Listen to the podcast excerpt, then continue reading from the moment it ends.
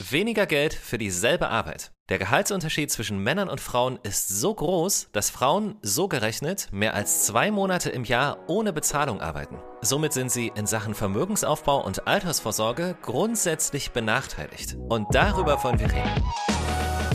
Das ist Kopfgeld, der Podcast der Berliner Sparkasse. Mit jungen Geldgeschichten aus Berlin, mit Ideen und Fakten zum Thema Finanzen im Alltag. Wir finden, Geld beginnt im Kopf. Also, Ohren auf. Wie schaffen wir es, dass sich mehr Menschen darüber bewusst werden? Mehr Frauen mit den eigenen Finanzen beschäftigen? Und was können wir tun, um den Gender Pay Gap etwas auszugleichen? Ich freue mich auf Gisem. Sie ist Mitarbeiterin im Club zur Hohen Kante der Filiale der Berliner Sparkasse in Friedrichshain. Schön, dass du da bist. Ja, hallo, schön, dass ich da sein kann. Ich bin Michael und schön, dass ihr auch dabei seid.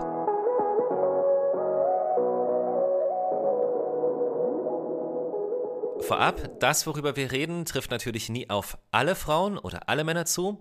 Die Grundlage für unser Gespräch sind statistisch erfasste Zahlen vom Statistischen Bundesamt und diese zeigen, dass sich in Sachen Gleichberechtigung bei uns in Deutschland einiges getan hat, aber eben auch, dass es immer noch große Unterschiede zwischen Männern und Frauen gibt. Und das hat viele Gründe. Zum Beispiel die unterschiedlich hohen Löhne. Der sogenannte Gender Pay Gap.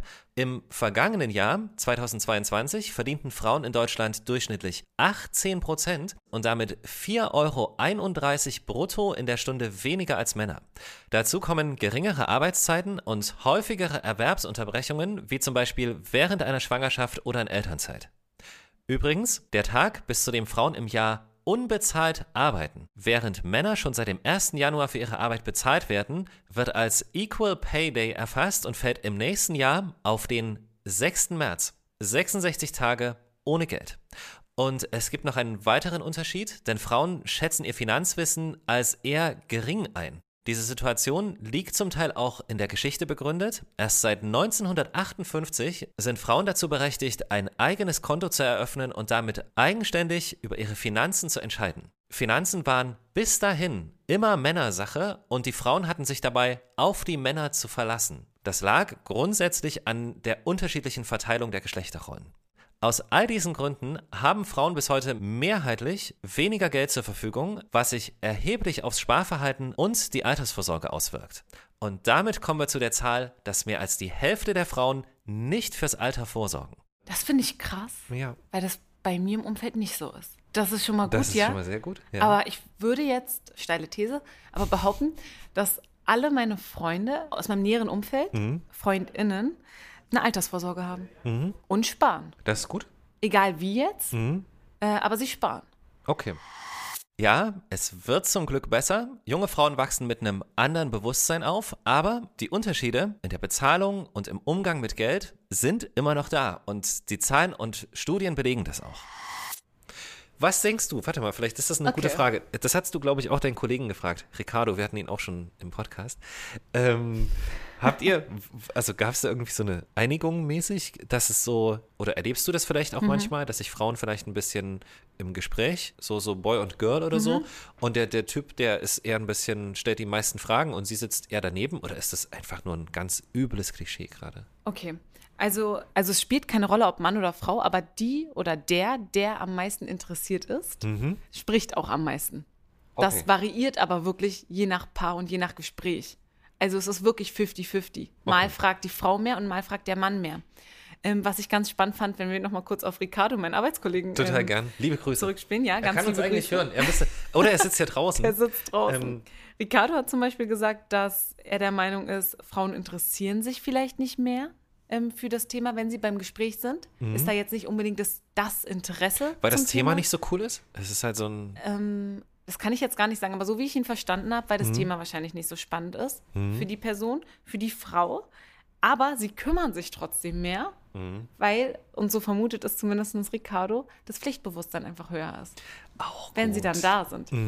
Das fand ich auch super spannend. Das ist ja total schön auch, ne? so die Ja. Feststellung. Ich will da noch was obendrauf tun. Es heißt zum Beispiel auch, die Frauen sind die besseren Anlegerinnen, einfach von der Fähigkeit, Dinge so zu überschauen. Sie haben quasi voll den Plan, wenn sie sich Ja, beschäftigen, ja. und dann ist ihnen aber das Risiko zu hoch und sie investieren nicht. Also Nein. so, weißt du, ähm, No. wo, der, wo der Typ sagt, also jetzt auch wieder, Achtung, Stereotyp, ne? Ja. Aber wo der, der Mann, in Mhm. Anführungsstrichen, das männliche Geschlecht und alle, die sich zugehörig fühlen, mehrheitlich sagen, Mhm. Ah, ich verstehe das jetzt nicht 100 Prozent, aber klingt gut. Ich mach's Machen trotzdem. wir. So, Okay. und das machen natürlich, ist jetzt so eine Prozentrechnung, das machen, wenn das genügend machen, Mhm. ist natürlich auch der positive Effekt wesentlich höher. Ja. Und deswegen entsteht insgesamt dann so der Eindruck, ja, mach dir nicht so einen Kopf, weißt Ja. du, geh das Risiko einfach mal ein Ja. und die Zahlen geben dir sogar noch recht, weil hat ja geklappt. Ha, das kann ich Mhm. halt auch wieder relaten aus meinem Umfeld. Ach Mann, Leider. ich muss, ich muss deine Freunde kennenlernen. Oh ja, das machen wir auch mal. Aber auch jetzt mit äh, Blick ja, auf meine Freunde, Mhm. dass die dann einfach sagen, oh Gisem, ich habe mal hier das oder diese Wertpapiere oder diese Anlage. Ich mache das jetzt einfach mal. Oder wollen wir das zusammen machen? Wo ich jetzt auch sagen würde, okay, meine Risikobereitschaft ist jetzt nicht so gering. Und äh, nein, das mache ich trotzdem nicht. ja. Also da bist du ein bisschen zurückhaltend. Da bin ich ein bisschen okay. zurückhaltender. Aber dein Freundeskreis nicht. Mein männlicher Freundeskreis nicht. Okay. Und dein weiblicher, würde das das bestätigen quasi? Dass, Mein weiblicher Freundeskreis macht sich mehr Gedanken. Hm. Oh Gott, ist das jetzt Klischee? nee, ach Quatsch.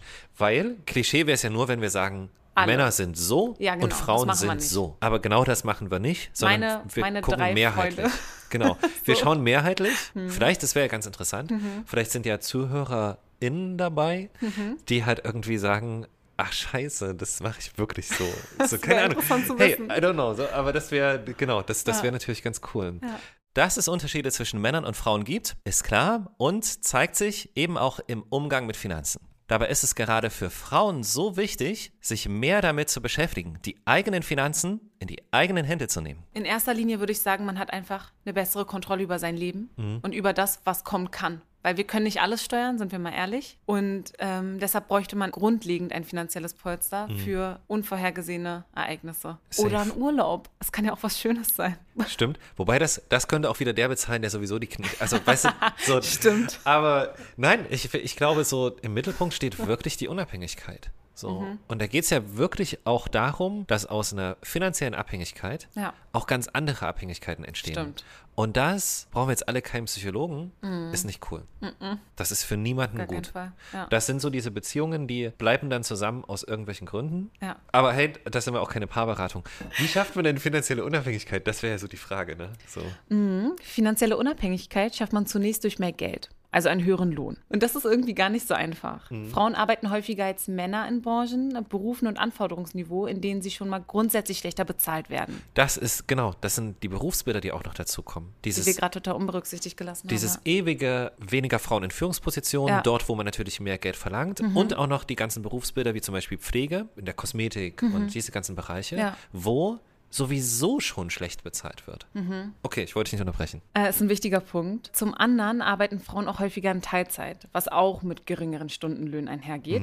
Und selbst wenn all diese Gründe, die wir gerade genannt haben, nicht wären, bleibt auch bei gleicher Qualifikation im selben Beruf ein Gehaltsunterschied. Und das ist ja auch das, was wir gerade mit dem Equal, jetzt helfen wir mal auf die Equal Sprünge. Pay Day. Genau, ähm, nochmal verdeutlicht haben. weil es dafür keinen Grund mehr gibt. Hm. Weil was sagt man denn dann? Also sitzen jetzt du und Ricardo, keine Ahnung, so, Ja. ähm, oder jeder nimmt sich seine Lieblingsbeispiele, sitzen da und dann sagt jemand, ey, cool, ihr könnt hier beide anfangen, ihr macht beide dasselbe und du bekommst weniger als er. Ja. So. Und die Begründung ist, ja, ist halt so. Das ist die einzige Begründung, die noch übrig bleibt. Das es gibt halt- dafür keinen gerechtfertigten sowieso Ja, nicht, ja. aber es gibt dafür keinen Grund. Außer war halt schon immer so. Und das ist Geiles Argument. kein Grund. Das Wirklich. Ja, ja, es war schon immer so. ja, perfekt. Sehr gut Krass, vorbereitet. ne? Das ist wirklich. Das war ja schon immer so. die Frage ist ja so ein bisschen, wie können wir das ausgleichen? Das Aller, Allerwichtigste und das ist auch immer so ein bisschen für mich so eine Herzensangelegenheit und so mein Steckenpferd, ist sich weiterbilden. Ja, Bildung. Genau. Also sich Wissen anlesen, sich Mhm. Wissen aneignen, beraten lassen, wie auch immer, recherchieren selbst ähm, Mhm. oder sich mit anderen austauschen. Weil ähm, wenn man nicht weiß, was es alles gibt, kann man sich auch nicht dafür oder dagegen oder generell irgendwie entscheiden. Du sagst so wahre Dinge. Sehr wichtig. Das ist auch so. das ist übrigens in allen Bereichen so. Ja, genau. Wirklich. Das haben wir uns hier im Club zur Hohenkante übrigens auch so ein bisschen zur Aufgabe gemacht. Ähm, wir gehen ja auch an Schulen und auch an ähm, Oberstufenzentren oder auch so an internationalen Hochschulen für Leute, die als Experts hier reinkommen, weil wir sagen, okay, wir möchten erstmal, dass jeder aus dem, auf dem gleichen Niveau ist, Mhm. alles kennt. Und dann kann man halt aktiv selber ähm, abwählen. Oder Wirklich halt toll. Mhm. sagen, okay, nee, das ist wichtig, auch für mich wichtig, ich möchte das machen. Am Ende auch mehr Chancengleichheit. Ja, absolut. Ja. Genau.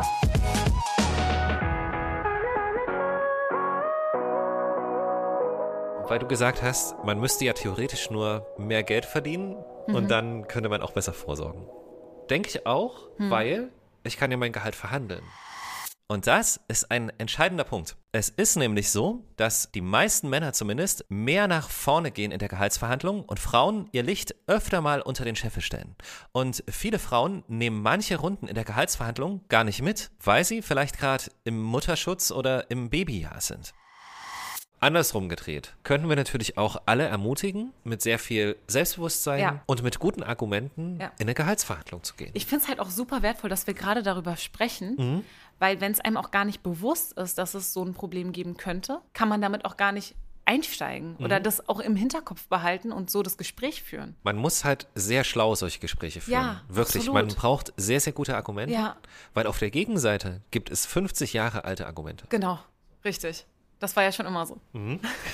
Das, beides, genau. Äh, Genau. Es war halt einfach schon immer Ja. so. Ja. Und wenn man das im Hinterkopf hat, also das sehe ich jetzt halt auch bei mir, Mhm. dann würde ich anders in eine Gehaltsverhandlung reingehen. Weil ich wüsste, worauf ich mich vorbereiten Mhm. müsste im Eventualfall, wenn es dazu kommt. Man kann sich für sowas auch coachen lassen. Es gibt wirklich gutes Coaching auch, Mhm. auch diesbezüglich. Und am Ende sind wir uns einig, glaube ich, dass ein höheres Einkommen einfach auch der Schlüssel ist zur Ja. besseren Altersvorsorge. Ja, stimmt. Was könnte man noch machen, um das auszugleichen? Also einfach mehr Fairness auch in der Partnerschaft. Man kann sich die Sachen ja auch gut aufteilen. Also wenn der eine mehr arbeitet, dann könnte er zum Beispiel auch Ausgleichszahlungen für den haben, der die Care-Arbeit übernimmt. Also Stichwort, ich kümmere mich zu Hause um den Haushalt, ich kümmere mich um die Kids. Und dann könnte man zum Beispiel Ausgleichszahlungen in Form von Sparplänen machen. Also man übernimmt Sparpläne oder die täglichen Kosten. Ähm, man hat einen Ehe- oder Partnerschaftsvertrag. Wir können ja auch mal so ein paar kleine Sparhilfen oder wie kann Ja. man das sagen? Vielleicht so kleine Spartipps oder so. Kommt ja immer gut an. Zuallererst vielleicht sich eine Übersicht über die eigenen Finanzen verschaffen, weil es gibt auch immer kleine und unauffällige Kostenfresser, die uns hin und wieder oder vielleicht auch regelmäßig äh, davon abhalten, regelmäßig Geld zur Seite zu legen. Wenn ich jetzt bei mir selbst zurückdenke oder jetzt gerade auch in meiner Situation, was sind bei mir so Kostenfresser? Ja, ich gehe bestimmt mindestens einmal hier rüber gelaufen zu Lidl und kaufe mir irgendwas. Ich könnte mir auch was von zu Hause mitnehmen. Das stimmt. Ich habe ja Machst du zu wirklich Hause nicht? Ich habe es mal gemacht, aber wenn ich jetzt morgens zum Sport gehe, mache ich das irgendwie nicht mehr und dann gehe ich hier rüber. Ich mache das sogar manchmal abends schon fertig. Oh, wie toll. Wirklich? Das muss ich eben auch mal Also das ist, machen. das ist eine, ich freue mich halt so, ja, ist so krass am nächsten Tag ja, darüber. Das ist so gut.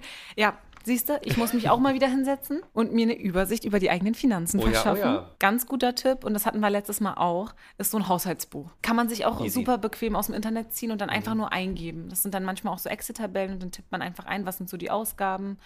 Und dann hat man halt so eine Übersicht. Mhm. Ansonsten sollte man regelmäßig die Verträge prüfen und vielleicht ein bisschen mehr Bewusstsein auch schaffen. Wo geht mein Geld hin? Ähm, wofür gebe ich gerade Geld aus? Wie viel habe ich übrig? Und dann könnte man am Beginn, nachdem man das alles gemacht hat, um vielleicht nochmal zurück den Bogen zu spannen, sich konkrete Sparziele zu setzen. Es muss ja auch nicht die Welt sein. Also wir sprechen jetzt hier nicht monatlich von 200 Euro, aber einfach mal anfangen und sagen, okay, ja, so 25, vielleicht 50 Euro ähm, monatlich kann ich investieren oder zur Seite packen. Und dann wächst auch das Geld, auch die 50 Euro. Und über mehrere Jahre sammelt sich dann eine ordentliche Summe an. Also auf der einen Seite, wer die Möglichkeit noch hat, mit kleinen Beträgen auch sehr, sehr früh anzufangen. Ja. Aber für alle, die sagen so, ja, sehr, sehr früh wird jetzt schwierig, so, weil hat sich jetzt mit sehr, sehr früh, Wir sind zu spät. das, genau, es ist nie zu spät. Das muss Nein, man auch auf sagen. gar keinen Fall, ja. Das ist, sagt meine Hausärztin auch immer, es ist nie zu spät. Wie schön. Sie können immer kommen. Und genauso ist es hier auch, genau. Ja. Also, unterschiedliche Menschen gehen unterschiedlich mit ihren Finanzen um. Ja, Das war jetzt ganz neutral. das war super Anders, neutral. anders gesagt, beim Thema Geldanlage ist es halt statistisch auch so, Mhm. dass Frauen mehr auf Sicherheit bedacht sind als Männer. So. Aber um jetzt langfristig Vermögen aufzubauen, Mhm. brauchst du ja eher so Anlageformen, die nicht nur auf Sicherheit gehen, Mhm. sondern vielleicht auch mal ein bisschen auf Risiko. Ja. Also, ganz vorsichtig gesagt, würden dir denn Anlageformen oder Möglichkeiten einfallen, die sich für Frauen dann oder für, sagen wir mal, vorsichtigere Anlegerinnen ähm, besser eignen? Für vorsichtige Anlegerinnen, also Ist ja- das ist sehr schön formuliert. Ja, und nicht AnlegerInnen, sondern Anlegerinnen. Ja. Das ist jetzt der Trickiness im Satz. Ja. Können wir denn ein paar Tipps geben, wie man das machen kann? Drei Punkte hätte ich da. Okay. Zuallererst sollte man immer seine Schulden tilgen. Also über das, was wir jetzt gleich sprechen, in dem zweiten und dritten Schritt, mhm. sollte man am besten immer schuldenfrei machen. Und wer da richtig krass Probleme hat, ist vielleicht auch immer ganz gut, sich Hilfe zu holen. Also ja. gerade bei, wenn wir über richtig Schulden sprechen, das ist immer sinnvoll, erstmal clean zu sein genau, und dann schuldenfrei daran genau. zu gehen. Yes. Und dann ähm, sollte man starten, irgendwie sich so einen Notgroschen zur Seite zu legen. Die Empfehlung hierbei ist es eher so zwei bis drei Nettogehälter zur Seite zu legen. Wer kann? Wer das kann. ist viel. Also da wird der eine oder die andere sagen so, Alter, wie soll das gehen? Ja, so. jetzt vielleicht auch noch mal kurz aus der hm. Praxis. Ich finde das auch immer super spannend zu beobachten. Die Beobachtung oder die Empfehlung geben wir ja. Dann haben wir Menschen, die sagen, ach, ein Nettogehalt reicht mir mhm. oder mehr als ein Nettogehalt geht nicht. Das ist halt variiert jetzt aktuell. Oder zwei bis drei ist viel zu wenig. Ich brauche mehr auf der hohen Kante. Sicherheitsfrage, also ja. Sicherheitsdenken, genau. Genau. Und nachdem man das dann hat, äh, also den Notgroschen-Check und äh, mhm. Schuldenfrei-Check, dann kann man Geld anlegen und dann natürlich auch nur das Geld investieren, was wirklich übrig bleibt. Man soll ja auch irgendwie leben ähm, und im Hier und Jetzt sein. Und dann kann man anfangen, regelmäßig und langfristig zu sparen, in Wertpapieren, breit gestreutere Anlagen, wie zum Beispiel Fonds. Warum in breit gestreute Anlagen? Um zum Beispiel Marktschwankungen ausgleichen zu können. Aber das, das klingt für mich auch überschaubar. Also das kann man mhm. sich zutrauen. Ja, die drei, die drei Steps. Und ich finde auch, überhaupt sollte man sich diese ganze Finanzgeschichte einfach zutrauen. Weil das ja. ist so ein Thema, da kann man, das kann man lernen, da kann man sehr, sehr viel erfahren. Genau. Und es kann einem nicht so viel passieren, wenn ich es einfach mache. Auf gar keinen Fall. Und wenn man sich alleine nicht rantraut, dann ähm, wirklich einfach vielleicht mit der Peer Group oder mit Freunden sprechen und wenn nicht, dann einfach wirklich yes. im ersten Schritt in eine Bank reinlaufen und mhm. einfach fragen. Man muss ja nicht gleich was abschließen, sondern sich, ja, sich beraten lassen, sich einen Überblick geben lassen. Mhm.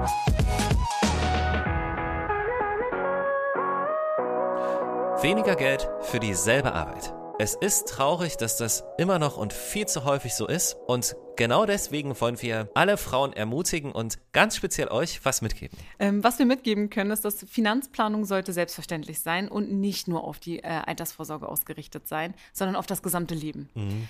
Ähm, was können wir auch mitgeben? Fangt heute an zu sparen, selbst wenn es nur in kleinen Schritten ist. Es ja. ist ein Schritt in die richtige Richtung. Sparen bedeutet nicht sparen für die Rente, sondern fürs Leben. Also auch fürs Jetzt. Das hast du total schön gesagt. Danke.